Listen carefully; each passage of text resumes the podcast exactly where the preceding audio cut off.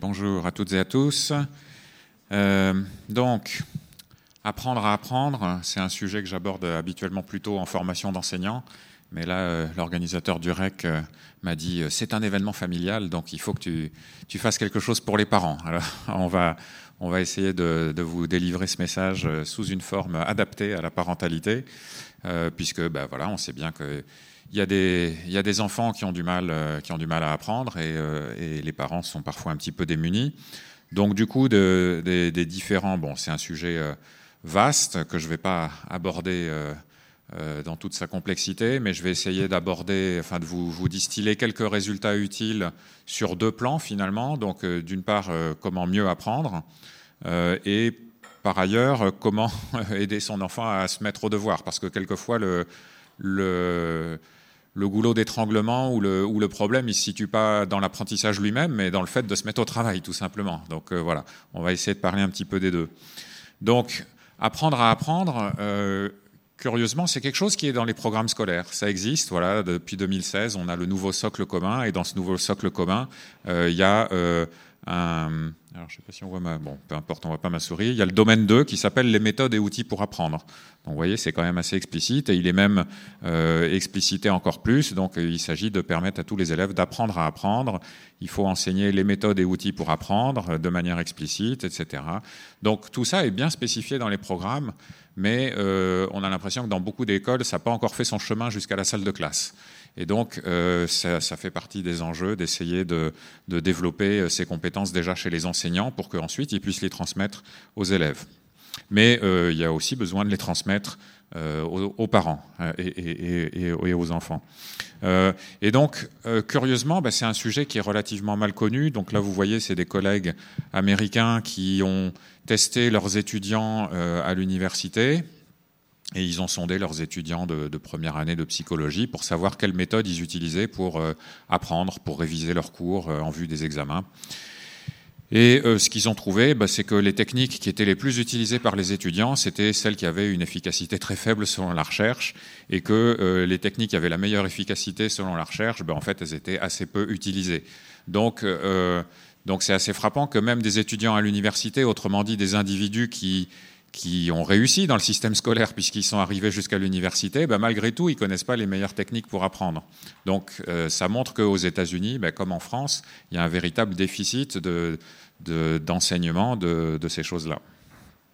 Alors, pour vous montrer un petit peu quelles étaient les, les techniques d'apprentissage qui étaient euh, sondées euh, dans cette étude, bon, vous voyez, il y en a une dizaine ici. Si j'avais eu le temps, j'aurais pu vous faire, euh, vous faire voter pour voir lesquelles vous considériez étaient les meilleures, mais là, je vous donne le résultat directement. Donc, les, les meilleures techniques d'apprentissage, c'est se tester et étaler les révisions dans le temps. Bon, éventuellement alterner les contenus à réviser, élaborer sur les contenus d'apprentissage. Euh, voilà, c'est important aussi. Alors et, par contre, certaines des méthodes les plus utilisées, comme surligner les passages importants dans le cours et relire le cours deux fois, trois fois, dix fois, euh, ça, ça fait partie des choses les moins efficaces. Et malheureusement, euh, voilà, c'est les plus les plus utilisées. Donc, euh, sur quel type de résultats on se base pour dire ce genre de choses? Ben Voilà un, une expérience euh, de, bon, qui a été faite en laboratoire, donc euh, c'est un petit peu artificiel, on va dire. Là, la tâche qui a été donnée aux étudiants, c'est apprendre par cœur une liste de 50 mots, ok, euh, qui n'ont pas de lien les uns avec les autres, donc il n'y a pas de sens dans, dans, cette démarche. Et puis, euh, ils devaient être testés 48 heures plus tard, ok? Et donc, les étudiants, on les a répartis de manière aléatoire dans trois groupes qui ont trois régimes d'apprentissage différents. Le premier groupe, il a lu la liste des 50 mots huit fois. ok? Euh, le deuxième groupe, il a lu la liste des, des 50 mots six fois et il s'est testé deux fois. Et le troisième groupe, il a fait quatre lectures et quatre tests. Alors quand je dis test ici, qu'est-ce que ça veut dire? Là, comme il s'agit d'un apprentissage par cœur de 50 mots, se tester sur cet apprentissage, ça veut dire simplement essayer de réciter euh, le maximum de mots euh, qu'on vient, qu'on vient de lire, euh, réciter par oral ou par écrit, peu importe. Et donc, euh, les résultats de cette expérience sont assez frappants, c'est-à-dire que ceux qui ont lu 8 fois, 48 heures plus tard, ils se souvenaient de 17% des mots. Ceux qui ont lu 6 fois et qui ont récité 2 fois, ils avaient retenu 25% des mots. Ceux qui avaient lu 4 fois et qui s'étaient testés 4 fois, ils avaient retenu 39% des mots. Donc d'abord, on voit qu'il y a de l'oubli. C'est pas facile d'apprendre 50 mots par cœur, évidemment. Euh, donc on n'en retient pas la, majorité. Mais euh, et ce qui est important, c'est que les trois groupes, ils avaient consacré le même temps à l'apprentissage, mais ils l'avaient réparti différemment entre les activités de lecture et de test ou de récitation. Donc là, c'est un résultat parmi des centaines. Hein, ça a été répliqué des centaines de fois, qui montre que euh, eh ben, relire, c'est pas très efficace, et ce qui est de plus efficace, c'est de se tester. Autrement dit, et plus précisément, euh, de faire l'effort de récupérer ce qu'on vient d'apprendre en mémoire. Et en fait, ce que montrent ces recherches, de manière très très convergente, c'est que à chaque fois que vous allez essayer de récupérer un souvenir en mémoire, eh bien vous consolidez le chemin qui conduit à ce souvenir. Et donc ça va renforcer la trace en mémoire de, ce que vous venez d'apprendre. Et donc plus, plus vous allez essayer de récupérer ce, souvenir en mémoire, et plus il va se renforcer. Donc se tester, réciter, euh, n'importe quelle démarche finalement qui vous oblige à aller solliciter ce souvenir en mémoire. Ça peut être aussi répondre à des questions qui sollicitent cette connaissance. Ça peut aussi faire des activités qui sollicitent cette connaissance. À chaque fois que vous allez solliciter cette connaissance en mémoire, ça va renforcer la trace.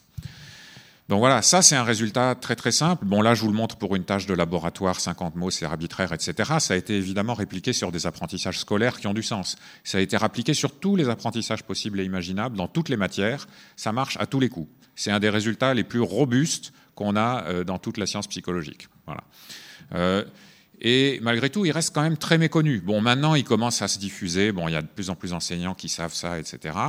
Mais euh, ça reste encore trop confidentiel finalement, et surtout trop méconnu des élèves, parce que D'abord, les enseignants, ils peuvent l'utiliser en classe pour organiser leurs activités pédagogiques, pour utiliser cet effet de récupération mémoire. Mais évidemment, c'est une connaissance qui est très importante pour les élèves, parce qu'une bonne partie de la tâche d'apprentissage, elle est déléguée aux élèves euh, dans ce qu'ils vont faire à la maison avec leurs devoirs. Et donc c'est important que les élèves aussi ils sachent comment euh, apprendre et réviser euh, une leçon et des connaissances et des compétences. Et donc ça, c'est bah, de la connaissance qui est indispensable. Je vous montre un autre résultat utile qui est de se dire, bon, bah, donc typiquement, on apprend euh, avec une échéance en vue. Alors en, bon, en théorie, on apprend pour toute la vie, etc. Mais bon, souvent, les élèves, plus concrètement, ils ont un objectif qui est à quelques semaines d'échéance, euh, un contrôle, un examen, etc. Et donc en vue de cet examen, euh, bon, ben, forcément, le temps qu'on peut consacrer à l'apprentissage et aux révisions, il est toujours limité parce qu'il y a d'autres choses à faire dans la vie et il y a que 24 heures par jour. et donc la question, c'est bon, ben, imaginons que je puisse consacrer 3 heures ou 10 heures à la révision sur euh, telle matière, tel sujet. Euh, comment est-ce que je les étale dans le temps? Est-ce qu'il vaut mieux euh, tout réviser le soir même du cours? Est-ce qu'il vaut mieux tout réviser en bloc, bachoter la veille de l'examen? Est-ce qu'il vaut mieux faire autre chose, étaler ces révisions dans le temps?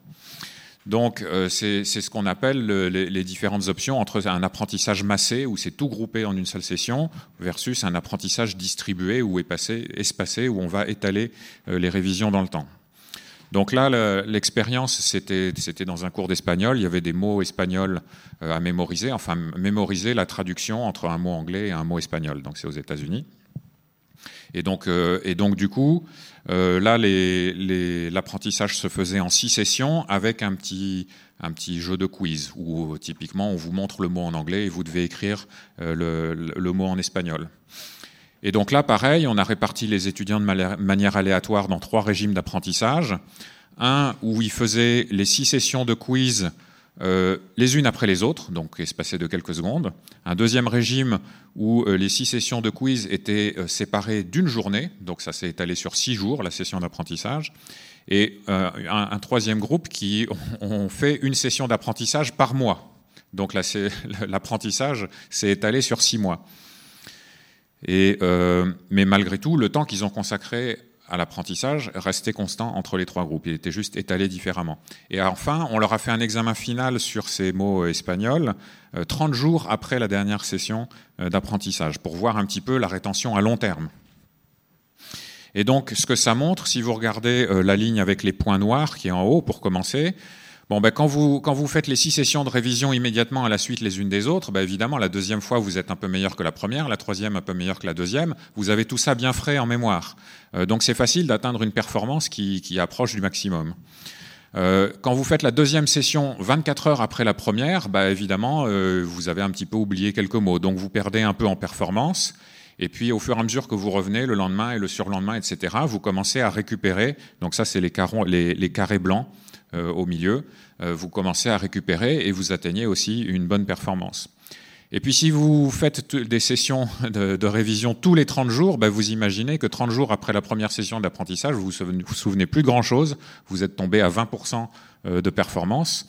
Euh, et puis quand vous revenez 30 jours encore plus tard, bon, ben, vous avez eu deux sessions d'apprentissage, donc vous, euh, vous, vous, vous souvenez d'un peu plus de mots, et ainsi de suite, vous récupérez, mais on voit que ben, l'apprentissage est quand même beaucoup plus lent. Donc, Étaler les révisions dans le temps, c'est un peu plus difficile en fait. On a, une performance moindre et ça donne une sensation de, difficulté plus importante. Mais quand on fait le test final 30 jours encore après la dernière session d'apprentissage, ben vous voyez, c'est ceux qui ont eu un, un, apprentissage étalé sur 6 mois qui ont finalement la meilleure rétention, donc à long terme. Alors que ceux qui ont fait l'apprentissage massé euh, tout en une fois dans la même journée, ben finalement, euh, 30 jours après, ils ont oublié 30% des mots qu'ils avaient mémorisés. Donc, on voit que finalement, quel est le meilleur, le, meilleur euh, calendrier de révision? Ça dépend un petit peu de l'objectif qu'on a. Si, euh, si on, révise uniquement dans le but d'être performant au contrôle, bah, il vaut mieux réviser à mort dans, dans les minutes qui précèdent le contrôle. C'est ça qui va être le plus efficace. Mais si on a des objectifs un petit peu plus à long terme et qu'on se dit bon ben je révise pas, enfin je, suis pas à l'école que pour apprendre pour le pour le contrôle, mais peut-être que ces connaissances-là ça, ça, va me servir plus tard dans mes études et dans ma vie. Et eh ben dans ce cas, il vaut mieux étaler les révisions dans le temps et ça va garantir euh, une, euh, une, rétention en mémoire bien plus à long terme. Donc voilà, il y a, des résultats très fondamentaux là-dessus, ça aussi ça a été bien répliqué, euh, qui mériteraient d'être transmis euh, aux élèves. Donc, en gros, quels seraient les grands messages? Mais là aussi, enfin, je ne peux pas tout vous résumer euh, en, en, 20 minutes. Donc, qu'est-ce qui, est important de transmettre? L'idée, principale, c'est il est important de se tester, de réciter, de faire toute tâche qui implique de récupérer les apprentissages en mémoire, plutôt que de simplement relire. Relire, c'est quelque chose de très passif, qui, euh, qui peut être très, très superficiel et ne pas du tout renforcer euh, les traces en mémoire. Deuxièmement, si on vise un apprentissage à long terme, alors il faut espacer les séances de révision. Ça rend les phases d'apprentissage plus difficiles, mais ça paye plus sur le long terme. Bon, accessoirement, évidemment, en général, on n'a pas qu'une matière à réviser, on en a plusieurs, et donc il y a aussi la question de comment est-ce qu'on les répartit les unes par rapport aux autres. Et donc là aussi, c'est un petit peu la même idée qui est, cohérent avec l'idée d'espacer. Plutôt que de faire, allez, une semaine, je fais toutes les révisions de maths et puis la semaine prochaine, je ferai toutes les révisions de français. Non, il vaut mieux alterner, euh, euh, voilà, de manière à aussi, eh ben, ça contribue aussi à espacer les apprentissages. Et puis, euh, bon, d'autres stratégies efficaces, on pourrait, on pourrait en ajouter. Euh, c'est par exemple élaboration, donc reformuler, faire, des liens, identifier les conclusions, les messages clés, faire la génération, trouver des exemples à partir euh, du, cours, etc. Donc tout ça, ce sont des activités qui aussi sollicitent la récupération en mémoire, mais qui sollicitent la, récupération en mémoire d'abord d'une manière très active euh, et aussi d'une manière qui oblige à se focaliser sur le sens. Parce que vous voyez, imaginez, on doit apprendre une leçon d'histoire géo. Si vous apprenez une leçon d'histoire géo en apprenant par cœur la suite des mots qui composent la leçon d'histoire géo, bah vous pouvez l'apprendre par cœur, mais sans avoir rien compris de ce qui est dit dans cette, dans cette leçon. Et ça n'a strictement aucun sens et aucun intérêt pédagogique. Donc, ce que vous avez envie, c'est que vos enfants, ils apprennent pas les, les leçons d'histoire géo comme des, des poésies, mais qu'ils les apprennent, qu'ils en retiennent le sens, qu'ils retiennent les concepts, qu'ils retiennent l'enchaînement des événements et les causes de certains, euh, les causes de certains événements. Donc ça veut dire que euh, on peut utiliser ces méthodes de, de, de, de tester, de réciter, de récupération en mémoire, mais pas en les utilisant sur les mots, sur ce qui est écrit de manière littérale dans la leçon, mais en les utilisant sur les concepts Hein, ce qui est important, c'est de se tester et de réciter les idées principales. Donc d'abord essayer de. Donc pour ça, il faut faire des activités génératives ou élaboratives, c'est-à-dire faire l'effort de se résumer la leçon avec ses propres mots, d'identifier quelles sont les conclusions et du coup quels sont les arguments qui y mènent, d'identifier les événements clés et quelles sont les causes de ces événements, etc. Donc tout le, faire un travail conceptuel d'identification des idées clés, d'identification des arguments, d'identification des enchaînements euh, et, euh, et, travailler, faire le travail de, mémorisation sur ces éléments conceptuels plutôt que sur les éléments superficiels euh, de la leçon. Et pour ce faire, eh bien, on peut utiliser une variété d'outils. Hein. donc, donc des outils low-tech qui ne demandent aucun moyen. Bah, les, plus simples, c'est les cartes double face. Si vous avez des, choses comme euh, les mots d'une langue étrangère à apprendre, ou même des, définitions de concepts, bah voilà, vous mettez la question sur une face de la carte, vous mettez la réponse de l'autre côté, et puis vous pouvez vous faire des piles entières de cartes double face qui vous servent à vous tester régulièrement sur vos connaissances. Vous regardez la question, vous essayez de formuler la réponse, c'est très important, et ensuite seulement vous retournez la carte pour voir la réponse et vous contrôlez si vous aviez bon ou pas. Et en fonction, après, il y a différents systèmes. En fonction de si votre réponse est bonne ou pas, bah, vous allez la mettre dans un paquet ou dans l'autre pour la réviser plus fréquemment ou pas, etc., pour y revenir, pour corriger encore euh, vos, erreurs. Donc voilà, ça c'est vraiment le système le plus simple, les cartes double face. Et, euh, et, fabriquer des cartes double face et les utiliser, ça devrait être une compétence de base qui est enseignée dès le CP en fait. Hein. Euh, voilà, mais après, voilà, les, cartes double face, c'est bien pour les, pour les apprentissages du type question-réponse. Euh, mais après, voilà, il y a des choses plus substantielles. Donc, de, manière générale, se tester en récitant, que ça soit par oral ou par écrit, et en se focalisant de préférence sur les concepts plutôt que sur les mots. Voilà, ça, c'est des bonnes, c'est des bonnes méthodes euh, à, à, acquérir. Oui, là, je vous montre un exemple de, de carte double face qu'on peut facilement mettre en œuvre soi-même. Voilà. Après, si on a accès à un petit peu de technologie, alors là, évidemment, les, possibilités euh, deviennent infinies. Hein, euh, donc, euh, vous trouverez sur Internet différentes plateformes qui vous proposent tout simplement de numériser les cartes double face. Donc ça peut se faire de manière artisanale dans un tableur où on a une colonne pour les réponses et les questions, et puis après on, cache la colonne des réponses et on permute l'ordre des, lignes.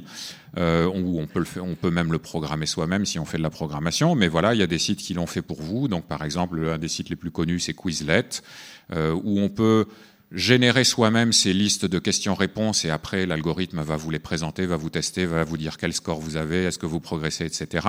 Ça peut se faire aussi de manière collaborative avec les camarades. On peut partager des listes de questions et de réponses avec les camarades et se tester les uns les autres. Ça peut être utilisé par les enseignants pour euh, des démarches d'apprentissage collaboratif où les élèves construisent ensemble les listes des concepts à apprendre et puis après ils vont ils vont se faire des petites compètes euh, pour voir lesquels lesquels progressent le plus dans les apprentissages. Enfin voilà, il y a plein il y a plein de moyens super malins en fait qui existent pour euh, mettre en œuvre finalement ces recommandations euh, sur l'apprentissage. Je vous montre également quelques fiches qui ont été euh, produites par des collègues donc sur le site Learning Scientists à destination des élèves euh, pour, qui sont des petites fiches mémo pour retenir les, principaux, euh, les principales méthodes d'apprentissage qui ont une efficacité prouvée. Et donc, vous voyez, ce collègue qui est à l'université de Picardie, il les a traduites en français, donc ça, c'est vraiment sympa. Donc là, je vous ai mis quelques images, mais vraiment, allez voir euh, le site de ce collègue qui s'appelle Mathieu Incelin. Voilà, et je passe très rapidement au deuxième sujet de cette intervention, qui est comment faire faire les devoirs sans provoquer des drames. Donc on sait, ben voilà, certains enfants, ils ont du mal à démarrer, et donc le mécanisme clé là, c'est que en gros, si une fois qu'on a commencé à jouer, il va être très difficile d'arrêter euh, pour faire les devoirs. Euh, et donc si on commence par rentrer, goûter, et puis après se mettre à jouer, on va jouer au foot ou on se met sur les jeux vidéo. Après faire les devoirs, c'est foutu. Hein bon, ça vous le savez sans doute par expérience. Et donc ce qui est important, bah, c'est de mettre en place une routine différente dans laquelle on rentre, on goûte, et puis après tout de suite, on se met euh, à faire les devoirs, et une fois qu'on a terminé les devoirs, alors là, on peut se récompenser en allant euh, faire des jeux vidéo ou, jouer au foot. Et donc la question, bah oui, mais c'est comment est-ce qu'on arrive à mettre en place une telle routine? Donc le scénario qui est, à éviter, parce qu'on voit bien que ça marche pas, c'est de dire les choses une fois, de dire les choses trois fois, etc. Et puis après de se mettre en colère. Et puis euh, comme euh, comme l'enfant n'obéit pas, on le punit. Et donc ça, euh, d'abord c'est un scénario qui est qui est pas très bon pour euh, l'ambiance dans la famille, mais qui en plus est assez inefficace. C'est-à-dire que on peut crier sur les enfants tant qu'on veut, on peut les punir autant qu'on veut, ça ne va pas les aider à acquérir le bon comportement et à acquérir la bonne routine. Euh, donc il faut trouver des méthodes euh, alternatives. Et euh, le truc clé, là, donc il y a, tout un tout un grand champ de recherche de, on va dire de, méthodes comportementales qui visent à mieux, mieux gérer le comportement des enfants, comme des adultes d'ailleurs, et donc qui, dont, qui ont beaucoup, beaucoup de résultats les principaux résultats montrent que euh, les punitions, ça marche pas. D'abord, elles ont beaucoup d'effets d'indésirables, c'est désagréable pour les, pour les enfants et pour tout le monde, mais elles sont peu, efficaces, et surtout, elles enseignent pas les comportements à adopter. Donc, il, faut, il faut au contraire. Le problème, c'est que voilà, nous, nous il faut changer de changer d'attention, il faut porter son attention plutôt sur le comportement qu'on souhaite obtenir et essayer d'enseigner à l'enfant le comportement qu'on souhaite obtenir et de l'entraîner éventuellement euh, euh, et ensuite de le récompenser. Donc plutôt que d'utiliser les punitions, de manière générale hein, dans la parentalité, plutôt que les punitions, essayez d'utiliser plutôt les récompenses de, récompenser les comportements que vous souhaitez développer. Et, euh, euh, et, l'idée, c'est que plus vous récompensez un comportement, plus sa fréquence va augmenter. Euh, et du coup, à un moment, il va être complètement acquis et il va remplacer les autres comportements qui sont moins désirables. Et donc, l'idée, c'est, voilà, on récompense jusqu'à ce que ça soit automatisé. Donc, l'enfant, il faut, il faut instaurer cette routine. Je rentre, je goûte, je fais mes devoirs, et puis après, je serai récompensé par le fait de pouvoir jouer. Et évidemment, au début, le plus dur, c'est de gérer cette transition entre je goûte et je fais mes devoirs, plutôt que de passer par la case jeu. Et, c'est là qu'au début, si l'enfant n'y arrive pas tout seul, bah, il va falloir l'accompagner. Il va falloir commencer les devoirs avec lui, il va falloir le prendre par la main, allez, on commence ensemble, etc. Quand ça marche, quand l'enfant s'y met, bon, tout de suite, on peut commencer par le récompenser. Quand je dis récompenser, ça peut être juste un sourire, un bisou, un câlin, etc. Ça marche très bien, hein. il n'y a pas besoin de sortir euh, les choses coûteuses. Euh, et puis voilà, une fois que, fois qu'on a accompagné l'enfant un certain nombre de fois, il commence à prendre l'habitude. Et puis au début, et puis au bout d'un moment, il aura besoin de moins d'accompagnement. Et puis moins il a besoin d'accompagnement, au bout d'un moment, on n'a plus besoin de l'accompagner. Il suffit juste de lui rappeler maintenant tu as goûté, maintenant tu fais tes devoirs. Et puis au bout d'un moment, il n'y a même plus besoin de lui rappeler, il va le faire tout seul. Hein, donc l'idée, c'est de, de, de, jouer là-dessus pour automatiser le comportement. Voilà, et je vais, je vais terminer là en vous montrant quelques sources que je vous invite à consulter si ça vous intéresse de creuser. Donc, mets-toi ça dans la tête. C'est le bouquin dans lequel vous pourrez retrouver l'essentiel des recommandations pour euh, le meilleur apprentissage, la meilleure mémorisation. Euh, pourquoi les enfants n'aiment pas l'école? C'est aussi un très bon livre, plus généralement sur les apprentissages. Et le livre à droite de Alan Kasdin, c'est le meilleur livre possible pour comprendre euh, comment gérer les comportements difficiles des enfants ou comment les aider à changer de, de comportement. Actuellement, il n'est disponible qu'en anglais, mais la bonne nouvelle, c'est qu'il sera traduit en français d'ici la fin de l'année. Voilà. Et euh, bon, j'ai aussi un blog dans lequel je récapitule un certain nombre de ces choses.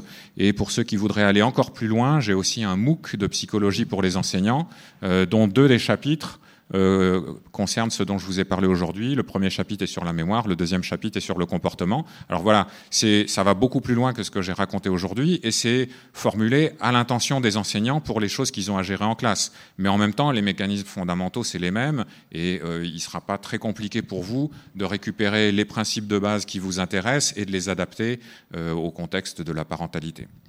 Voilà, je vous remercie et je peux prendre vos questions.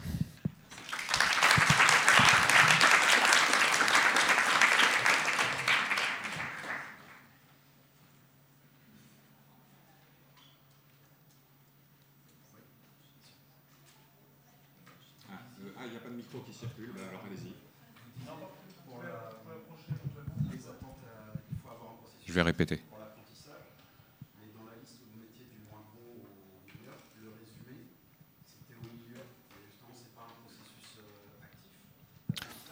Oui, voilà, le, résumé, ça, a un effet moyen, on va dire. Ça dépend un petit peu comment on le pratique. Euh, mais, mais, oui, oui, ça, peut, ça peut être quand même un procédé intéressant dans la mesure où ça oblige à essayer de capturer les concepts essentiels et, à, récupérer leur organisation. Donc oui, oui le, résumé, ça fait partie quand même des, procédés euh, qui, ont un certain intérêt. Et après, il faut essayer d'aller au-delà du, résumé et de faire des, activités encore plus génératives. Madame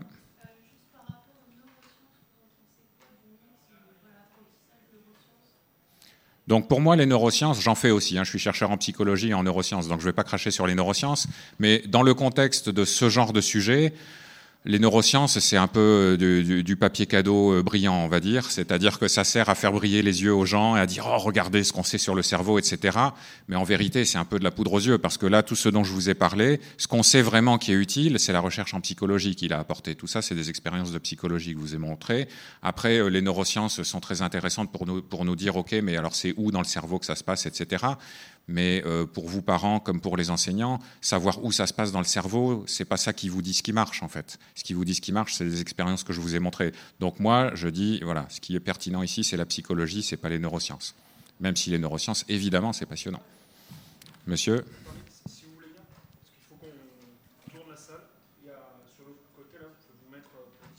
Ok, on a épuisé notre temps.